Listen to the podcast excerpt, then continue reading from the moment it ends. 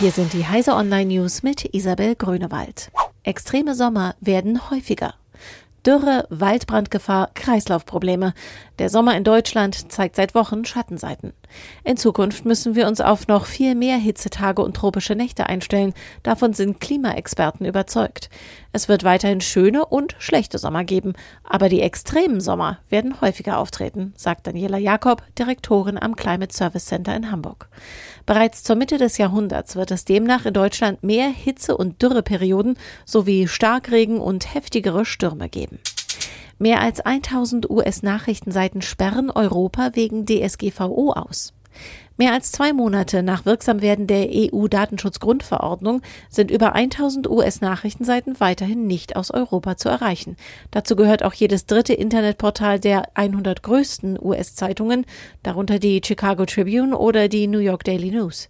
Der drastische Schritt erfolgte wegen Unsicherheiten über die Konsequenzen der DSGVO.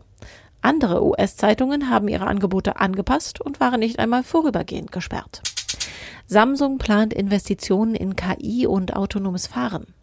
Der südkoreanische Technologiekonzern Samsung plant Investitionen von umgerechnet rund 138 Milliarden Euro über den Zeitraum der nächsten drei Jahre.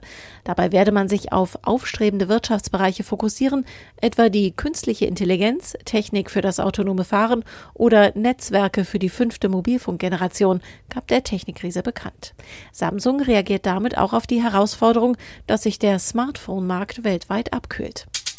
Bergbaugeschichte für Virtual Reality konserviert. Der WDR hat die letzte Ruhrgebietszeche digital konserviert. Während die 360-Grad-Reportage aus dem Bergwerk für jeden mit Internetzugang über Smartphone oder PC zugänglich ist, wird das interaktive Erlebnis erst mit spezieller VR-Technik perfekt. Für die Zeitreise im Körper eines Bergmanns vor 100 Jahren betritt man gar eine Rüttelplatte und atmet einen eigens dafür simulierten Bergwerksduft ein. Diese und alle weiteren aktuellen Nachrichten finden Sie auf heise.de.